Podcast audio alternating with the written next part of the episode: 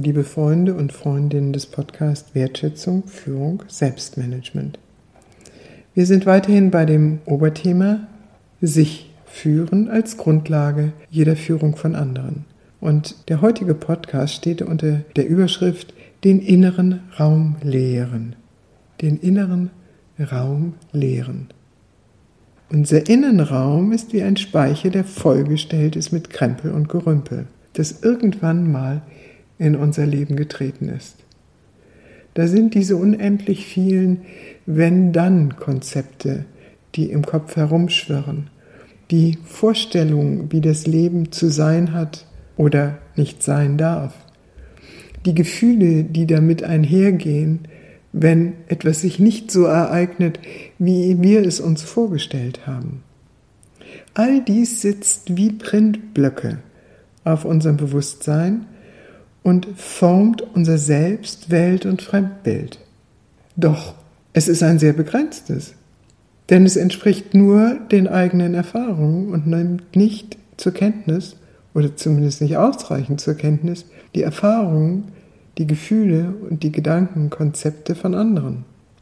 Und so ist es die Aufgabe, diesen inneren Raum so weit zu leeren, also mit zwei E, zu reinigen, zu säubern, zu entrümpeln, dass wir überhaupt in der Lage sind, Neues zu lernen. Man nennt es auch Entlernen und Neulernen. Das ist eine hochinteressante, manchmal aber auch sehr mühselige Praxis, weil wir auf dieses Gerümpel in unseren eigenen Vorstellungen eigentlich erst dann stoßen, wenn wir in Konflikt mit anderen geraten. Wenn wir sozusagen darauf gestoßen werden, dass wir bestimmte Vorstellungen, Erwartungen und Gefühle haben, die durchaus nicht vereinbar sind mit denen von anderen.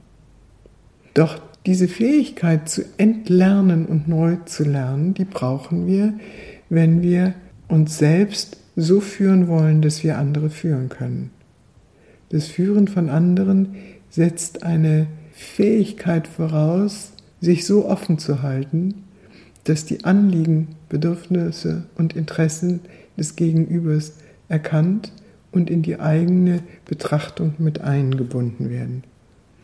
Und deswegen ist es so wichtig, den inneren Raum zu lehren. Eine Anregung für Sie?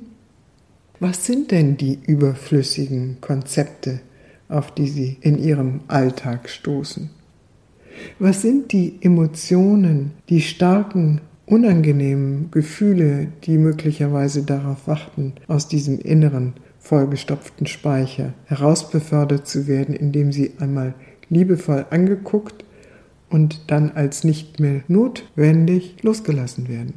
Piero Ferrucci hat die Disidentifikationsübung als Kern dieses Weges genannt. Er hat gesagt, ich habe einen Gedanken, aber ich bin nicht mein Gedanke.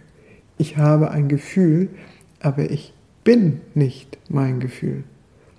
Ich habe einen Körper, aber ich bin nicht mein Körper. Solche Disidentifikation, das heißt das Betrachten von dem, was uns zu besetzen und auszumachen scheint, und festzustellen, dass ich mehr und etwas anderes bin als nur meine Gedanken, meine Gefühle oder die Wehwehchen meines Körpers, das ist eine Praxis, die mir hilft, diesen inneren Raum so zu lehren, dass ich neu lernen kann, mir und anderen besser und dem Leben dienlicher zu begegnen. Wenn Sie mehr dazu wissen wollen, schauen Sie in mein kleines Büchlein Brevier zur Führungskunst, eine Ermutigung im Tau Verlag. Vielen Dank und beim nächsten Mal fahren wir an dieser Stelle fort.